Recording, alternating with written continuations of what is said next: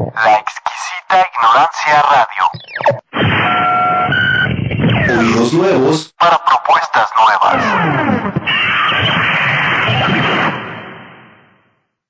Bienvenidos a Asociación Libre. Asociación Libre. Un espacio de diálogo entre psicoanálisis y filosofía que nos acerca a las problemáticas que nos afectan en la vida cotidiana de manera abierta, sencilla y libre, libre, libre.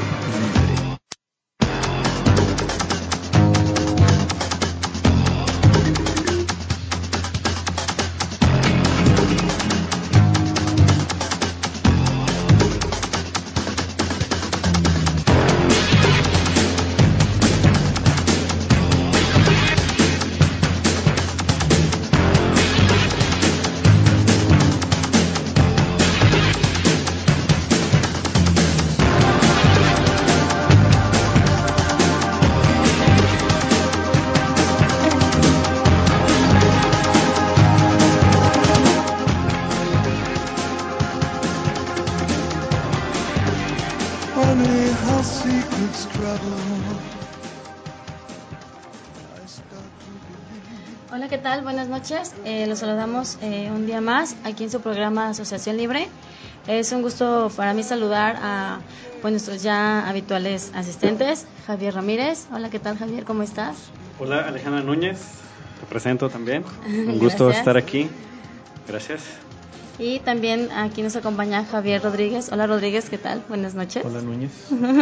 Tocayo, buenas noches. Ya, al público que nos escucha, tanto en vivo como en los podcasts. Este, y pues al invitado, ¿no? Que lo vamos a Claro. presentar ya. Así es, eh, hoy tenemos eh, un invitado con nosotros, se llama Adán Pérez. Hola, ¿qué tal, Adán? ¿Cómo estás? Buenas noches. Hola, buenas noches, ¿cómo están? Un gusto tenerte aquí. Y bueno, el día de hoy vamos a presentar el tema la inapropiable, neoliberalismo y subjetividad. El día de hoy es lunes 17 de julio 2017 y me gustaría pasar para leer el argumento. Y bueno, iniciamos. El neoliberalismo sobrepasa su orientación económica como momento histórico que transcurre como dispositivo especializado que afecta nuestra vida de manera inédita, reafirmando el discurso capitalista. El neoliberalismo tiene pretensiones totalizantes, pues no solo consensa y controla la vida por medio del empleo, de la burocracia y el acceso a los placeres, sino es ya un Estado que administra la excepción legal y política para quienes lo integran, aún en los rincones sociales, donde todavía se gestan un lazos en el otro con posibilidades de contrapeso en la deshumanización.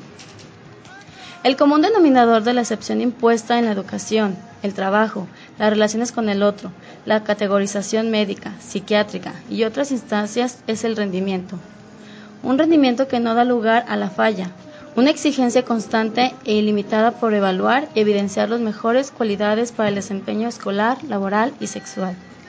El estado de excepción, por medio de estos dispositivos de control, estandariza cómo se, debe, cómo se debe realizar la experiencia de vivir y produce en lo que llama el psicoanalista Jorge Alemán cierto tipo de subjetividad, entre paréntesis, lo humano adaptado al capital, cierro paréntesis, y destruyen las condiciones para que acontezcan el sujeto. Otro paréntesis, lo inaprobable perdón, por el poder político y el lado del contrapoder. La experiencia humana se identifica más con un proyecto de vida similar a lo que ocurre con una institución totalizante, pero es posible soportar esto con los recursos que el mercado hace accesibles con las teorías de la autogestión, tales como la superación personal, el coaching, las nuevas sectas y el erotismo al que se accede por los gadgets. Gadgets. gadgets. El neoliber- neoliberalismo se produce dejando al hombre sin oportunidad de generarse preguntas sobre su deseo y su goce.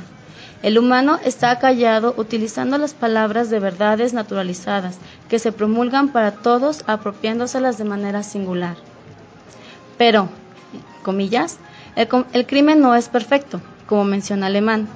Existe algo inapropia- inapropiable que no puede ser capturado por ningún dispositivo. Y es que mientras tengamos que vernos con la constitución del sujeto reconocido por el psicoanálisis, tendremos que discutir que el neoliberalismo no puede constituir un sujeto general, general, general no ídolos, empresarios de sí. Individuos, pero no sujetos determinados por el lenguaje, cuyo deseo escapa a la lógica del mercado, al hacer lazo con otros. Este es el punto del debate. La identificación de la vida con el proyecto del empresario de sí mismo no equivale a, a la constitución del sujeto del deseo. Al respecto, dice lo siguiente alemán. Hago la cita. Es inevitable pensar en la política como el único lugar posible donde se puede lograr un combate con el respecto al proyecto de la desorientalización y desimbolización que el neoliberalismo comporta. El neoliberalismo es la primera fuerza histórica que se propone tocar, alterar y volver a producir al sujeto, intentando eliminar así su propia constitución simbólica. Para cernir nuestra, nuestra actualidad es necesario preguntarnos, ¿cómo damos por existente esa parte que llamamos inapropiable? ¿Qué hacen los dispositivos de control con lo que se resiste? ¿La experiencia del inconsciente es una experiencia discursiva o de otro orden? Bueno, ahí tenemos el argumento del día de hoy. Creo que es un argumento bastante interesante, ya que trata, bueno, creo dos puntos importantes desde la perspectiva del psicoanálisis y lo que hoy conocemos como neoliberalismo. Sí. No sé, Javier Ramírez, algo tengas que comentar sobre el argumento. Bueno, eh, pues para empezar, sin mayor preámbulo, eh, a partir de- del argumento donde se habla de este neoliberalismo, no solo como entidad económica, sino como un momento, momento histórico en el que aparece, según estos autores eh, que discuten la llamada posmodernidad y sus efectos en la subjetividad, aparece bajo este sistema una subjetividad que dice el argumento deshistorizada eh, y empeñada en prácticamente autofundamentarse. En este panorama es que, bueno, eh, el día de hoy, con nuestro invitado, Adán Pérez, bueno, vamos a dialogar eh, un poco, algunas aristas de esta conexión y tratar de entender, bueno, qué, es lo inapropiable en, la, en esa relación que hay entre el neoliberalismo y la subjetividad. Porque el panorama de entrada es que eh, todo está abarcado por la lógica del mercado, nada eh, se podría escapar de ello, pero el psicoanálisis, dado su interés por eh, eso que se llama la- el sujeto y la subjetividad, bueno, tiene que plantearse la pregunta de si realmente todo eh, está en esa lógica eh, o si hay algo que, que- que puede ir más allá o que se puede sacar de ello.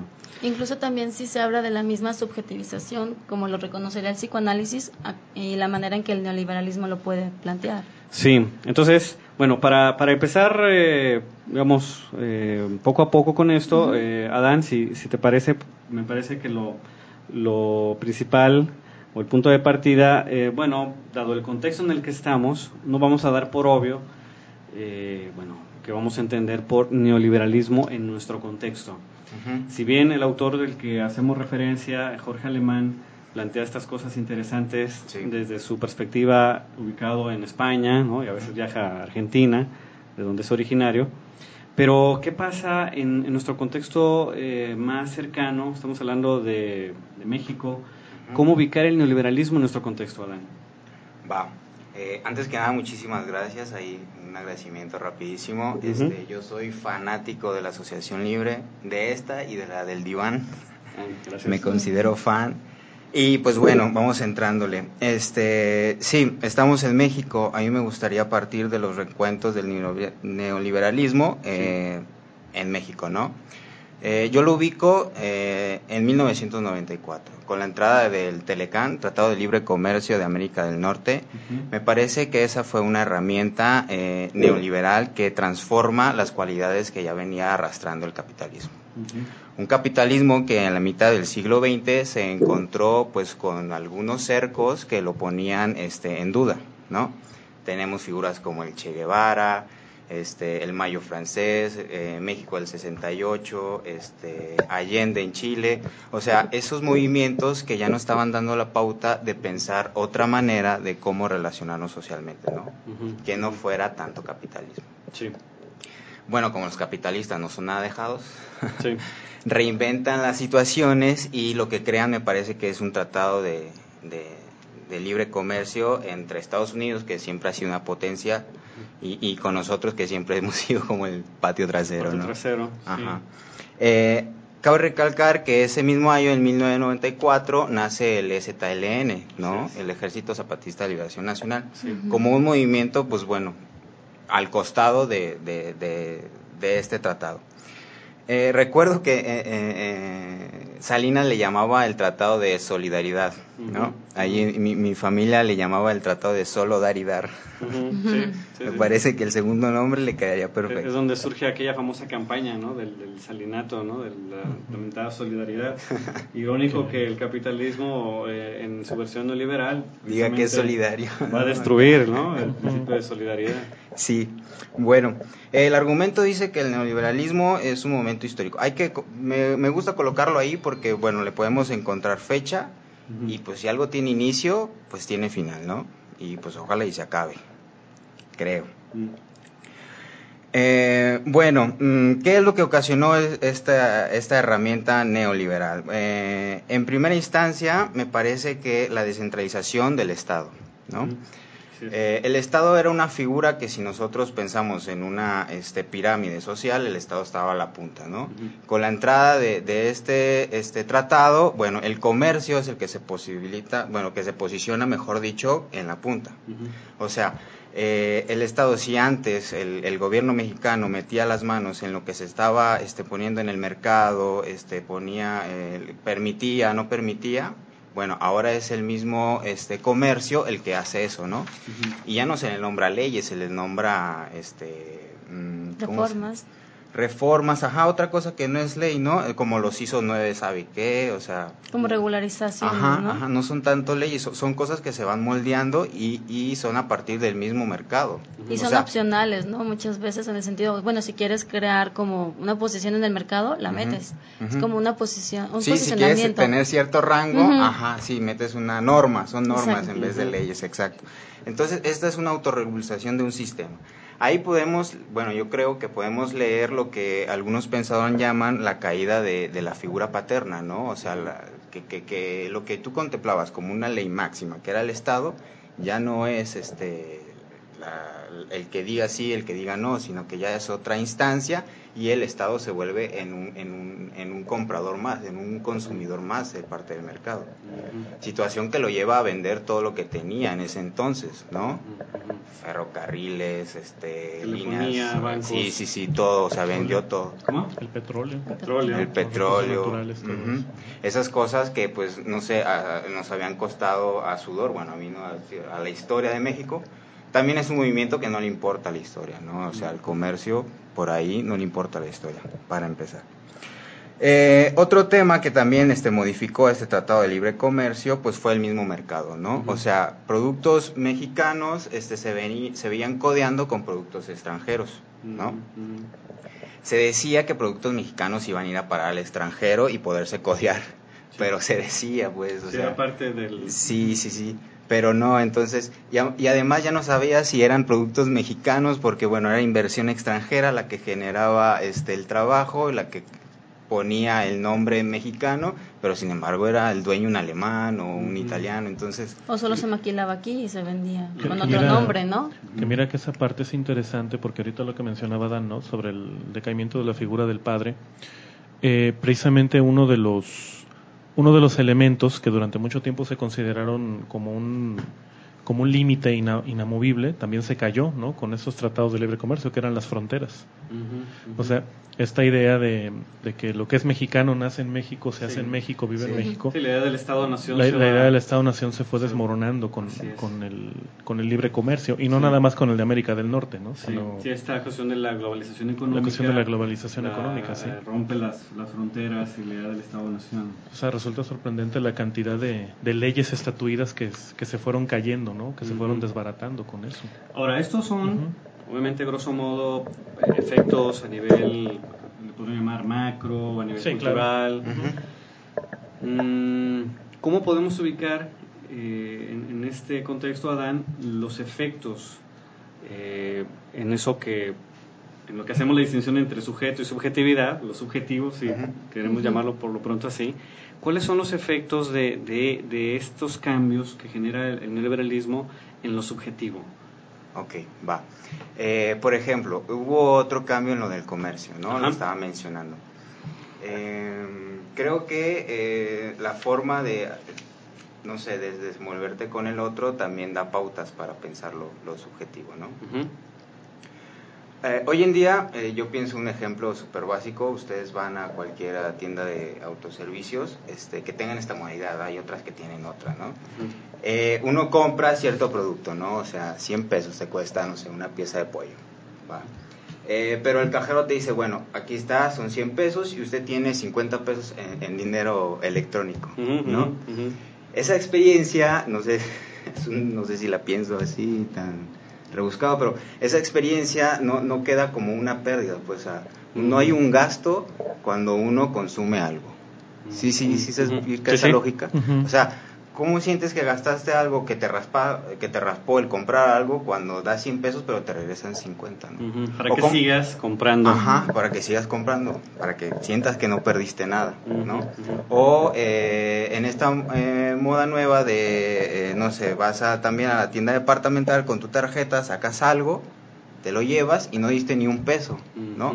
De entrada, pues bueno, no, no hubo un intercambio ahí simbólico de Ujú. una pérdida, o sea, no hay un agujero ahí de que ya me quedé sin esto para no poder hacer esto, ¿sí me explico? Ujú, ujú. O sea, me parece que esas pequeñas cuestiones que están incluidas por el mercado sí van eh, afectando en cierto modo lo que, lo que es lo subjetivo de hoy el neoliberalismo, que es una cosa donde lo simbólico empieza a, a perderse, pues, porque no sientes lo que es una pérdida cuando vas a, a comprarte algo, ¿no? A ver, entonces, para ir puntualizando, en primer lugar, en los efectos de, em, de lo subjetivo del neoliberalismo está la caída de la referencia, Ah, podemos llamarle paterna, ¿cierto?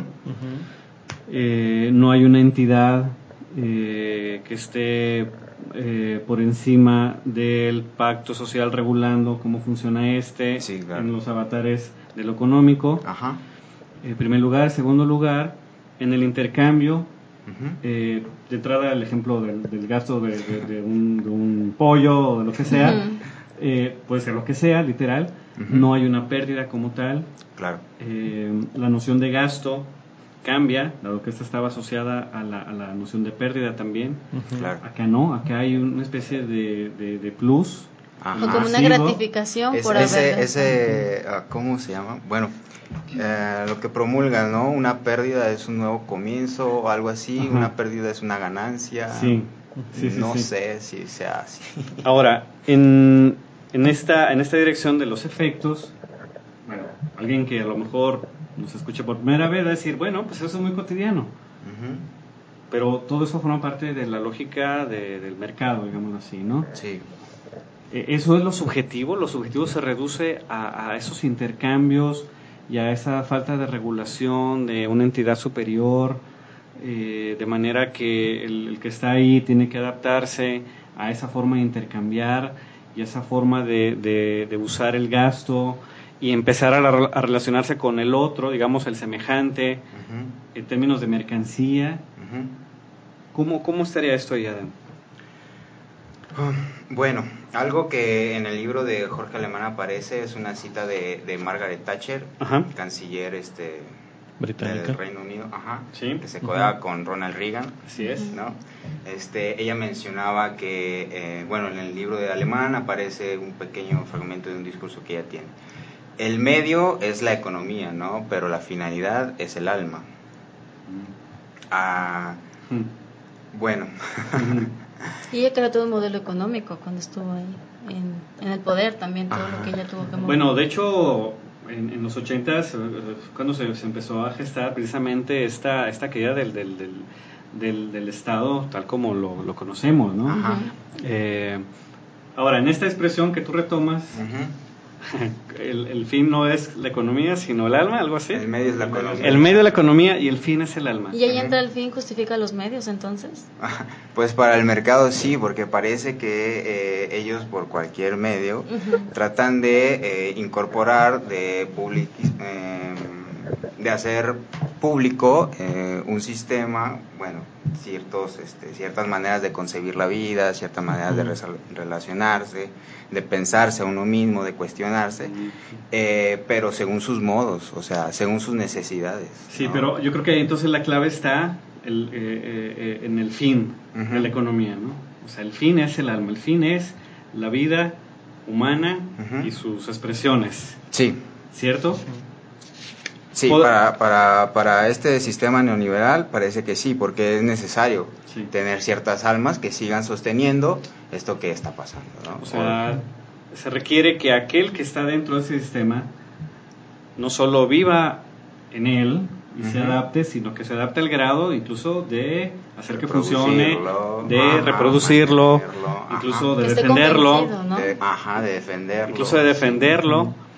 Eh, y aquí aparece, no sé si, si estemos en lo correcto, Adán, eh, esta, esta cosa del, del, no sé si le sea la expresión correcta, del placer inédito que genera este sistema en aquellos que lo integran.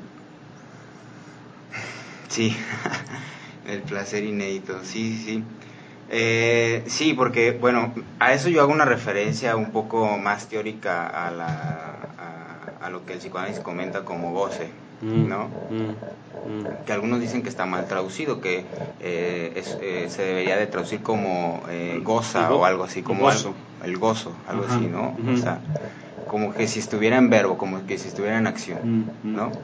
O sea, eh, esta actividad de no cuestionarse, de, de estar ahí en- entre los dispositivos que, que reproducen estas ideas, estas subjetividades, eh, de, de no tener un gasto, este, de no tener una figura que te diga hasta aquí, que, que, que te diga esto no se puede, que, que, que en el mercado, el mismo mercado, te diga consume, consume, consume.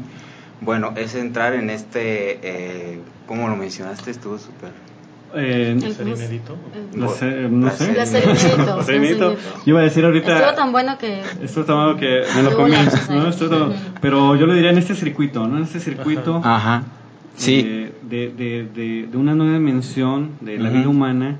Fíjate, ya se está perfilando, ¿no? No, no hay este, una referencia que regule los intercambios. eh, hay una lógica del, del consumo constante donde no hay falla, no hay límite. La simbolización es una simbolización que ellos crean, ¿no? Para estar ahí. Para La simbolización está, digamos, eh, impuesta por el... artificial. ¿Cómo? Artificial. Sí. o sea, Artificial. eh, vinculada eh, más a una especie de seducción, ¿no? De demostrar eh, esta cuestión del, del estarte en- endrogando literalmente como un estilo de vida.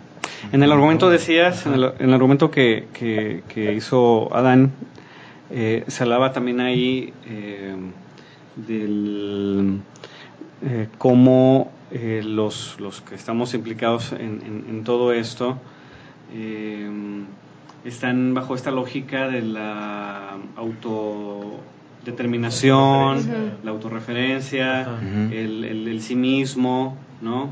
O sea, es este discurso neoliberal que, que va dirigido a, a- a cre- hacernos creer que somos lo que proyectamos públicamente. Y de que por lo tanto en esa, en esa exposición debe ser borrada toda posibilidad de falla, de error.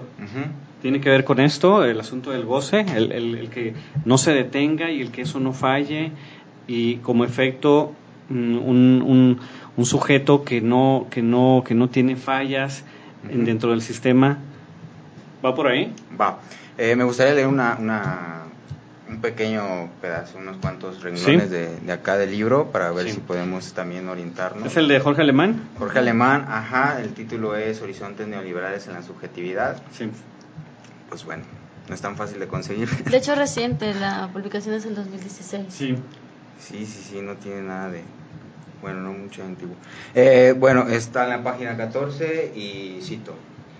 En este aspecto, el neoliberalismo necesita producir un hombre nuevo, engendrado desde su propio presente, no reclamado por ninguna causa o legado simbólico y precario, líquido, fluido y volátil como la propia mercancía. ¿no? Mm. Ahí terminó la, la cita. Mm, Como la propia mercancía. como la propia mercancía, ¿no? Este, bueno, esta cosa de autorregularse por uno mismo, o sea, este, y que uno pueda eh, proyectar realmente lo que es, pues bueno, creo que también parte de pensarse como eh, se piensa a las personas eh, empalmadas como si fueran una mercancía, ¿verdad? Con estas prácticas nuevas en, en- en los trabajos, Este, o sea,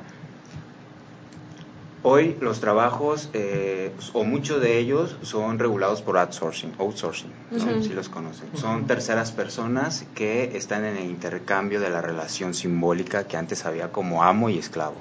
¿no? Bueno, suena muy este, feo, a muy esclavo, pero más o menos por ahí va, ¿no? ¿Por qué digo que se pierde la relación simbólica que había ahí? Pues bueno, porque pues, si uno lo piensa, o sea, tú vas a trabajar a la fábrica, eh, la fábrica no es la que te paga, sino te paga el outsourcing, ¿no? Cuando tú fallas en la fábrica, no te regaña el, el dueño de la fábrica, sino te regaña el outsourcing. Ujú. Entonces, ¿cómo está? Si yo no le trabajo al outsourcing, le trabajo a la fábrica, pero este no me regaña, Ujú. ¿no? O sea, se pierde ahí algo de, de esa relación, este, que pues bueno, para, para muchos teóricos era muy, muy importante tener esta relación de amo y esclavo porque se jugaba lo que era un deseo, ¿no? Ujú. Y la retórica y demás. Bueno, entonces esta eh, autorregulación de sí, eh, el poder decir todo lo que a uno se le, eh, se le cruce por la cabeza, la permisidad de todo, este, mm, pues bueno, creo que... A mí, se, me ocurre un par de ejemplos, no sé si puedo ilustrar esto. Eh, Adán, si no, co- corrígeme. Eh, pensemos dos casos extremos y cada uno con sus complicaciones. ¿no? Lamentablemente, uno de ellos cada vez más cotidiano. Eh, el primero, ¿no? En la experiencia de, em, del amor, del enamoramiento, cuando eh, los que eh, están en esta, en esta lógica de la mercancía, literalmente se ofrecen, gracias a aplicaciones ahora de, de teléfonos celulares, se ofrecen literalmente como productos. Y dicen cuáles son sus, este, sus características, cuáles son sus ventajas. Obviamente los errores no existen allí, solo que está borrado. Eh, y eh, eh, por medio de una aplicación, una persona puede ver este por el puro perfil quién le llena el ojo y si no, pues puede con un dedazo ahí cambiar la imagen hasta que a alguien le pueda gustar. Es como ponerse a la venta, ¿no? Es como Eso lo ponerse- que las características que es- ofrezco, se compra o no se compra. Ajá, es, es ponerse a, a- a- a la, a la- a la venta, al ofrecimiento, bajo esta lógica de la seducción, como decía Javier, bajo esta retórica de, de- de que ahí no hay eh, fallas, ahí está la posibilidad de una satisfacción. Eh, primer ejemplo. Segundo ejemplo, el que me refería que era eh, más eh, lamentable, ¿no? Dada su, su, su, su incremento, ¿no? El caso del secuestro. Cuando la vida de la persona que es secuestrada a cambio de dinero se, eh, se le pide a la familia que dé tal o cual cantidad para dejarlo libre, ¿no? O por lo menos... eh, No hacerle daño o que Ajá, ¿no? sobreviva. O, o si no, completamente sin daño, ¿no? De repente les mutilan ahí alguna parte del cuerpo. Pero en realidad la, la lógica de fondo sigue siendo, sigue siendo la misma. O sea, la, la, la conversión de la, de la vida humana en una mercancía, en un objeto de intercambio sin una autoridad, sin una referencia que pueda regular lo justo o injusto o los efectos de ello. ¿no? Fíjate, toca yo nada más como para eh, puntualizar un poquito eso que mencionas. Esta cuestión del valor de la vida humana no es algo nuevo, ¿no? Ya existía en el derecho desde hace muchísimos años, pero la diferencia es eso, la instancia reguladora. No existe ya, ¿no? Hubo un momento en que efectivamente sí se podía plantear la idea de la idea del valor de la vida humana, ¿no? O sea, bueno, no sé, un asesino mata a alguien, eh, una persona mata a alguien, es este capturado, condenado y se le obliga a pagar una, indemnización. A la familia. pero ese a, a la familia o a los, al deudo ¿no? que, haya- que sobreviva. Pero ese valor era determinado en base a un sistema jurídico legal no y esta cuestión del secuestro implica un valor totalmente arbitrario Sí. Sí. ¿no? o sea porque hay, hay, este se han dado casos de secuestro donde el, el intercambio es por tres mil cuatro mil pesos no por Sí, ejemplo sí, no hay proporción. no hay proporción. Entonces, es algo interesante, ¿no? Lo que se plantea, porque eh, cosas que ya existían desde hace muchísimos años están tomando como una dimensión totalmente no referenciada, ¿no? No, no sé si ese es un término correcto, pues. ¿Y no entraría aquí el término también de cosificación? De, al sujeto se le está cosificando ya. Bueno, sería un equivalente a lo que los marxistas o los, o los teóricos críticos eh, usaban. aquí la, la diferencia está, y también lo plantea Jorge Alemán, en, en cómo la crítica desde la perspectiva que él, que él, que él hace ya no es la, la crítica a la, a la ideología bajo la creencia de que hay una oposición entre la, la ideología y la realidad, ¿no? Él dice, en, en estas condiciones de esta realidad neoliberal, mm, no, no se logra discernir tan fácil dónde empieza y dónde termina la fantasía y dónde empieza y termina la realidad de los que están implicados allí. Pero bueno, creo que llegó el tiempo del corte. Alejandra. Ok, pues vamos a al corte musical, pero antes me gustaría invitarlos a participar. Cualquier duda, comentario en Twitter, arroba asociación L, también el chat de la página www.laexquisitaignorancia.com o en nuestra página de Facebook, eh, Asociación Libre. Eh, cualquier duda, comentario, estamos aquí revisando aquí Javier Rodríguez al pendiente. Y pues ahorita vamos al corte musical y bueno, la canción es How Long y el intérprete es Lisandro Aristimuño. Vamos a escucharla. Igual, bueno, recordarles que de derecho no podemos escuchar la canción, pero eh, por internet sí podemos escucharla. Ok.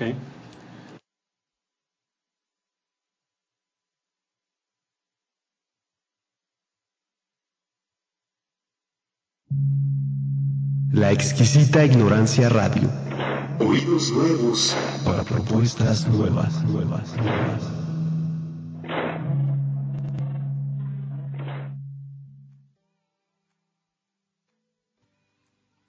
Darle la espalda al sol. Treparme la madriguera.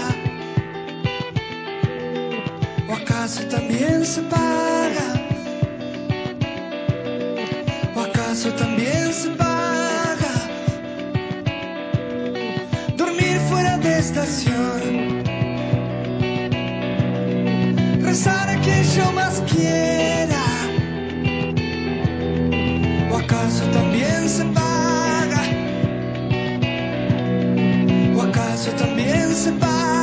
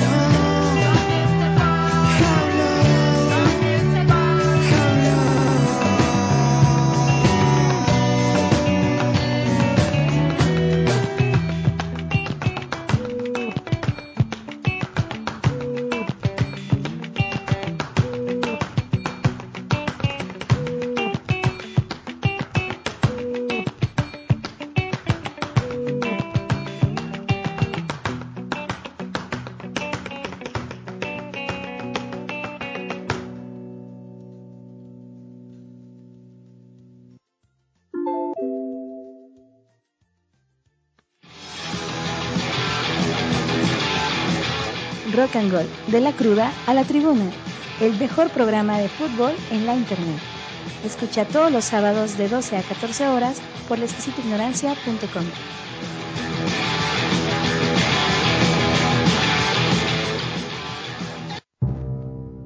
La exquisita ignorancia radio.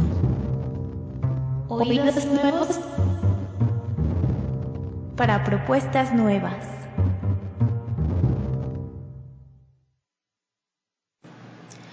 Bueno, regresamos después de este breve eh, intermedio musical. Y hace un momento, como es un poquito de costumbre, estábamos comentando la, la elección de la canción. Y bueno, Dan estaba comentando un poquito el por qué le, le gusta esta canción o por qué la eligió, hablando de el tema de sí, hoy. Sí, sí, Mientras me preparaba así con argumento y todo, la estaba escuchando y dije, bueno, creo que creo que cae.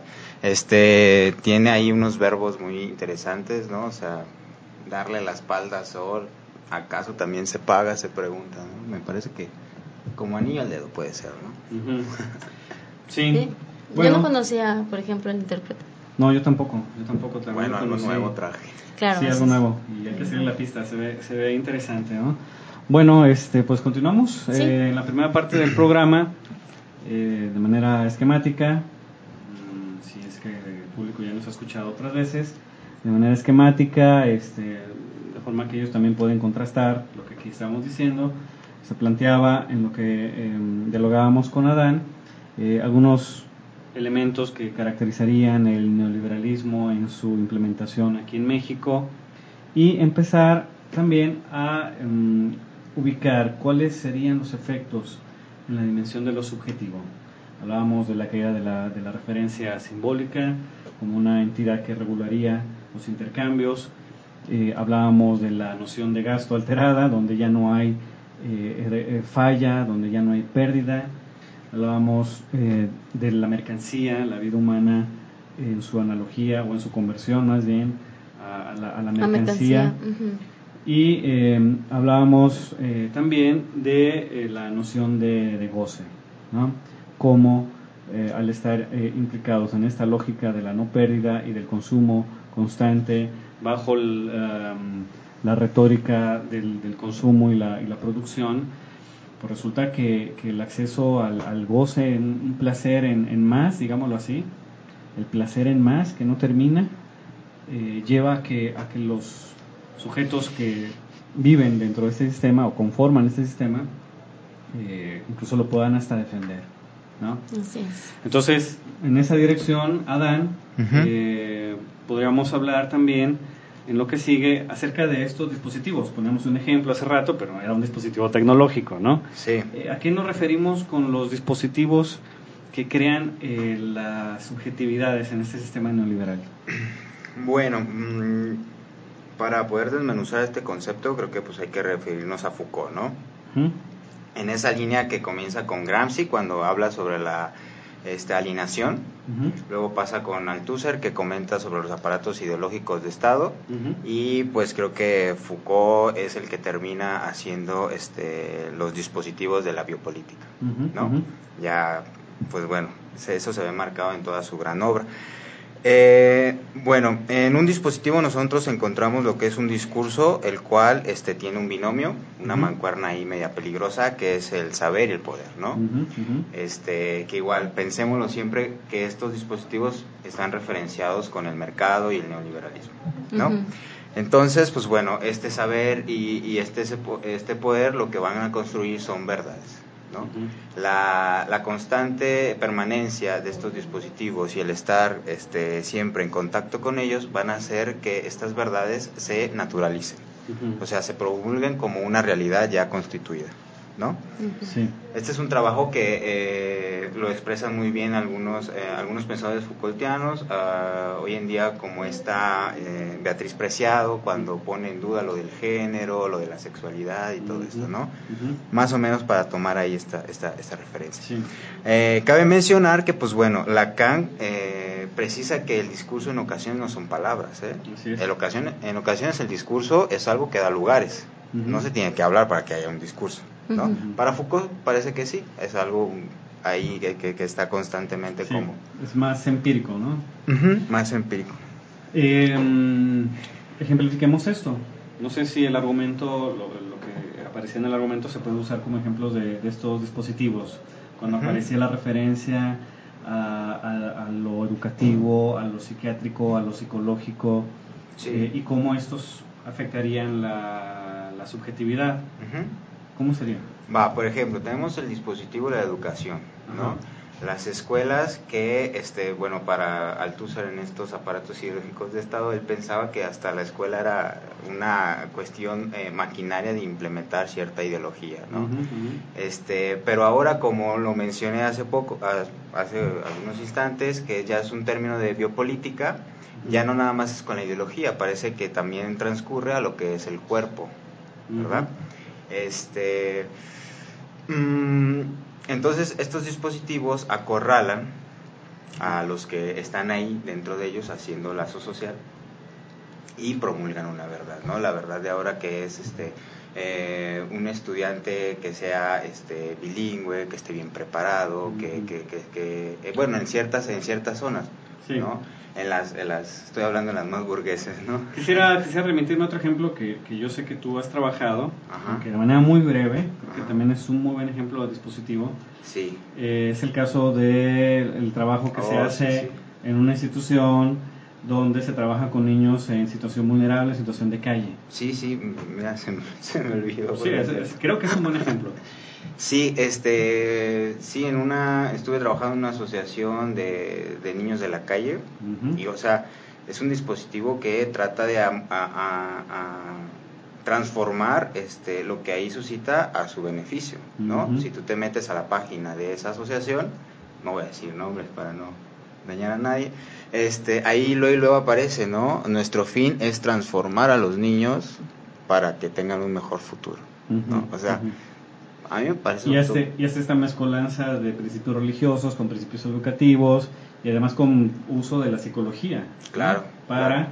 eh, transformar, curiosamente, a beneficio de la misma institución, eh, el funcionamiento de lo que ocurre allí.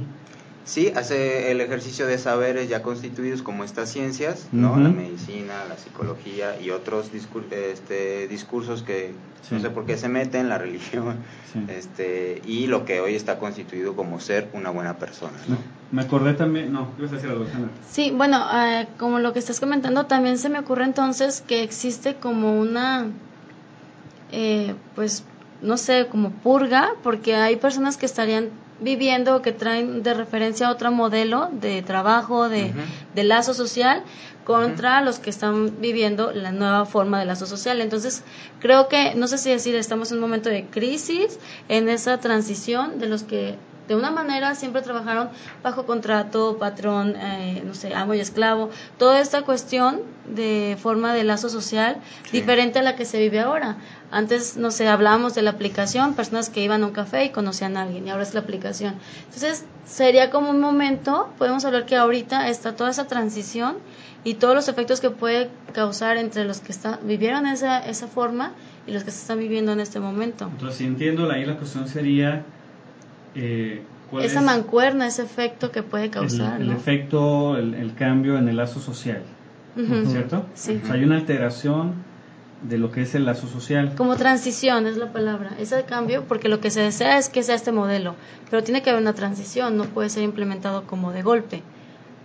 Mm, No sé si me voy explicando. Bueno, se va trabajando de golpe con las con la generación, con la nueva generación, pero todavía hay personas que están con la otro modelo. Seguramente, seguramente, este, como lo plantearía Dani Roberto Fu, ¿no? Seguramente habrá neuróticos y habrá eh, presicóticos, ¿no? Este, conviviendo en una misma generación, ¿no? Es decir, neuróticos como aquellos en los que funcionaba el efecto de la represión, de la referencia simbólica, ¿no? Sobre el deseo y eh, los, los sujetos eh, autónomos que tienen como referencia el sí mismo, obviamente un poco ilusorio, ¿no? Dado que esa misma eh, base la, la, la, la genera el, el neoliberalismo. Yo creo que entonces la pregunta ahí es, Adán, eh, ¿cuál es la alteración del lazo social si el lazo social está creado, o se supone que está, está, estaría creado por una nueva forma de subjetividad, donde el sujeto ya no ya no tiene el mismo lazo con el otro. Es Ajá. una cosa medio extraña. O sea, es posible hablar de lazo social cuando, cuando son los sujetos que están ensimismados, cuando están preocupados por rendir, por producir, por consumir, por mostrarse. Eh, Por demostrarse. cuando algo falla, está en el mismo tenor la solución, ¿no? El coaching, la superación personal, la eliminación del síntoma. Eh, ¿Se puede hablar del lazo social desde, desde esta forma de subjetividad?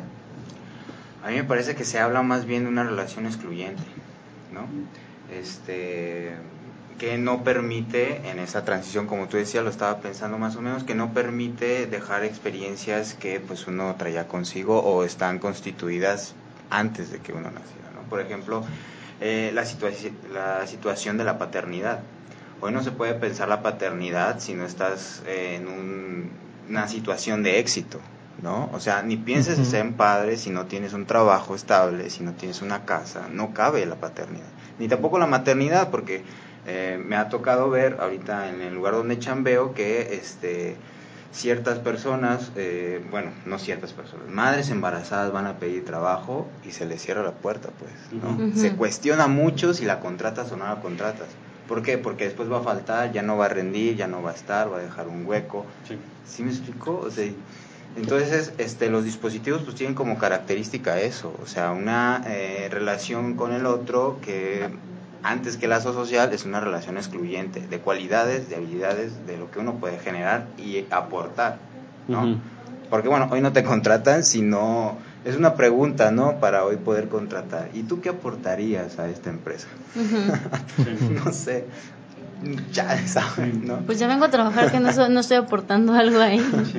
Ahora, eso de la, de la de la exclusión, cuando pareciera que todo cabe en el, neoliberalismo, bueno, está diciendo hay algo que se excluye que es aquello que no aporta, aquello que no que no puede servir para sostener esta lógica de la, de la producción, de la generación de goce, etcétera, eso de entrada queda anulado. Sin embargo, hay algo más que creo que a que le interesa el psicoanálisis le, le- le podrá también eh, inquietar un poco, bajo el planteamiento que hace eh, Jorge Alemán, siguiendo esta línea de Chichek y otros autores, ¿no? Que es Ujú. la cuestión del inconsciente. Sí, O sea, ¿dónde queda la experiencia del inconsciente en todo esto? Sabemos que el inconsciente pues, es la metida de pata, es Ujú. el, el error eh, relacionado con la vida, el lapsus. el lapsus, eh, el acto Sueño. fallido, el sueño, la Ujú. angustia. ¿Dónde, ¿Dónde quedan ese tipo de experiencias que, que fracturan eh, Esa eh, perfección que se pide, ¿no? esa, esa, esa perfección de- del- del nuevo sujeto? Sí. Eh, pues me parece que los dispositivos, o sea, las, ver- perdón, las verdades ya constituidas como las que abundan hoy en día, este, saben muy bien qué hacer con eso. O sea, le ponen ya un nombre, le pueden poner ya un nombre y lo reinsertan a esta maquinaria constante que no tiene pues como que salida. ¿No? Por eso está ahí la, la- el coaching y estas cosas que según eso son una solución, o sea, hay una solución para esa metida de pata, para ese lapsus, cuando realmente la experiencia del inconsciente, eh, desde la perspectiva psicoanalítica evidentemente, este, no, no es, es muy difícil que, que uno pueda ponerle nombre a eso, Sí. ¿no? O sea, hay que vivir con eso, hay que vivir con ese agujero, con esa falla, pero acá en el neoliberalismo, en el coaching, en poder decir lo que uno di- lo que uno piensa y en ese decir ya está a- alguna este cura o alguna resolución para el problema, pues no es una experiencia. Quisiera, quisiera poner un ejemplo, eh, comillas, clínico de esto. ¿no? Eh, cuando una, una persona cierra la posibilidad de poderse analizar. Cuando lo que le estaba pasando queda ya no en el ámbito del, del error, que se podría analizar, se podría cuestionar, se podría conectar con ciertas vivencias. Cuando una persona dice, no, yo no tengo errores, tengo áreas de oportunidad. Exacto. Este, lo que me pasa no son errores, son Ya áreas de sé. oportunidad. Entonces, en esa lógica desaparece el sujeto del inconsciente. Sí. No, no hay posibilidades de que ahí, de que ahí pueda aparecer un cuestionamiento sobre, sobre la relación entre ese error Y, y es la curioso que cuando una persona plantea la posibilidad de estar cometiendo un error, este, el mundo se lo traga. ¿no? Sí, O sea, claro. es una cuestión terrible. Ahorita me estaba acordando de un ejemplo así muy, muy feo, ¿no? De hace algunos meses eh, una familia va a Orlando, Florida, a, Disneyland, ¿no? De vacaciones. Se llevan a su hijo, el niño tendría 5 o 6 años. eh, y estaban en un campo de golf de ahí del, imperio del parque Disney de, Orlando Florida entonces el niño se acerca a la orilla de una trampa de agua que están pegadas a un a los pues a los pantanos no de ahí de la zona de la Florida Eh, sale un caimán y se lleva al niño. ¿No? Eh, en- encuentran el cuerpo del niño dos o tres días después, o sea, el caimán lo mató, no se lo comió. Eh, pero en redes sociales la, la tunda fue contra los padres, ¿no? O sea, Mm. si yo fuese padre no cometería esos errores, ¿no? O sea, Ujú. qué padres tan irresponsables que dejaron que el niño se acercara al agua. Ujú. O sea, a tal grado fue el... el El no, a tal grado fue el, el acoso, el, Linchamiento. el linchamiento mediático, que la madre se vio obligada, este, pues básicamente a, explicar por qué dejó que el niño se acercara al agua. Para que le creyeran. Para que creyeran que, que no fue una irresponsabilidad, sí, ¿no? sí, sí. O sea, Wow. pero resulta sorprendente cómo este eso que cualquiera de nosotros hizo en su momento de infancia, ¿no? De, de ver un charco y acercarse a jugar, ahora resulta algo que no se puede poner en el orden de, de, de, pues del- de la diversión de Sí. niño, ¿no? Sí, fíjate que ese ejemplo me gusta por, por que muestra claramente el- el- la reacción social ante, ante eso que es insoportable, ¿no? La falla, la falla humana Ajá. es insoportable. Sí. Me, me recordó el último episodio de la serie Black Mirror, el último episodio, el de las abejas. Ajá. Si no lo han visto, véanlo. Es, es- es muy, muy buen episodio. Donde justo aparece esta cuestión del, del, del linchamiento eh, virtual. Y bueno, resulta que aquellos que, que, que linchan a una persona, esa persona por alguna razón muere. Ujú. Eh, pero después algo pasa con aquellos que, que- que participaban de Lo ese, de ese ajá. linchamiento, ¿no? Pero bueno, eh, estamos, Ya estamos en los últimos final, minutos. minutos. eh, Adán, eh, no, no quisiera este, que, que- Obviamente no vamos a terminar, van a quedar muchas cosas en el tintero, ¿no? Siempre pasa. Sí. Va. Pero, eh, Ya por lo- aprendimos a llevar esa falla, ¿no? sí, esa falla ya, ya la asumimos. Hay Ya la sentimiento que asumimos. compartes también. Sí, entonces la, la cuestión de eh, lo que aparece en la referencia, la constitución ontológica del sujeto. Sí. ¿Cómo queda entonces en este panorama? El título es Lo eh, inapropiable. ¿Qué es lo inapropiable entonces en, en- en esta lógica de que o es neoliberalismo o es lo anulado? ¿Dónde queda lo inconsciente? ¿Dónde queda el deseo? ¿Dónde queda el sujeto? Pues eh, lo inapropiable eh, es eso que retorna siempre este, y no se le puede nombrar, ¿no? Esta falla que está ahí constante, no podemos escapar de ella. ¿no? Siempre va a haber algún nombre, siempre va a haber algún tipo de medicamento, algún tipo de práctica, algún tipo de secta que lo sepa recibir, quizás, pero lo quiere recibir para insertarlo de nuevo a este orden este, circular este, ilimitado. ¿no? Eh, hay que decirlo con todas sus letras, digo, nosotros este, partimos a partir de un lenguaje, ¿no? O sea, cuando Lacan eh, menciona que es, es un par lettre, así como es este, hablan ser, ¿no? Uno podía traducirlo como ser hablante, Ajá. pero es hablan ser Hablan ser. pone eh, los do- eh, dos lugares muy importantes. Primero el lenguaje y después este, el, el- el ser, ¿no? el sujeto en este caso. Eh, entonces tenemos que vernos con eso, ¿no? O sea, con una ontología que, no es, que es, digamos, este, milimétrica antes de poder este, toparse con cualquier dispositivo. O sea, hay una situación ahí de distancia pequeñísima antes de entrar en el dispositivo que lo dice todo, que lo nombra todo, de este de un lenguaje, pues bueno, que, que, que tiene una simbolización no tan razonable, ¿no? Que no parte de lo razonable, pues, ¿no? Más Sí. o menos. Y- Muy bien. Bueno, y creo que también aquí en esta cuestión de los dispositivos y todo eh, lo que se mencionó, siempre va a brincar esta cuestión de del inconsciente del lapsus, ¿no? Como que estás inmerso en esta forma de, de relacionarse, lazo social, pero cuando de repente brincas, cuando se aterriza, pero otra vez vuelves a caer, pero como que siempre el inconsciente te hace como regresar, ¿no? A esa parte de, ay, aquí no encajó, ¿qué pasó? Bueno, no sé, y continúas, pero como que siempre va a haber un tironcito, ¿no? Que va a haber ahí para mover o sacudir todo este dispositivo. Parecería que no puede ser encasillado al 100%, siempre va a haber algo que va a brincar, creo yo, porque después, y es lo que conoceríamos como síntoma, de repente brinca el síntoma, la persona dice, es que no me, no me entiendo, o no entiendo la sociedad, o no encuentro mi lugar, Sí. como esta parte. Aquí el Sí. problema quizás es la posibilidad de enunciarlo como síntoma. Sí. Sí, esa O sea, la claro que puede surgir eso que mencionas, pero si no aparece la posibilidad de, de- de entenderlo como un problema, como algo que falla, pues también ahí hay algo. Sí, al mismo tiempo eh, Ajá. entra la lógica de, de- de- de eso que queda excluido. Sí, claro. Eh, eh, yo creo que ahí cabe la diferencia entre lo, lo inapropiable por el neoliberalismo y lo que queda anulado por el neoliberalismo, ¿no? porque esto inapropiable retorna, retorna, retorna, y decimos hace rato que hay entidades que son anuladas en tanto que no producen, no sirven al sistema. ¿no? Bueno, pues estamos Ya. llegando a la parte final, no sé si quieran añadir algo, Tocayo, Alejandra. No, pues agradecerte, Adán, por habernos acompañado en este programa.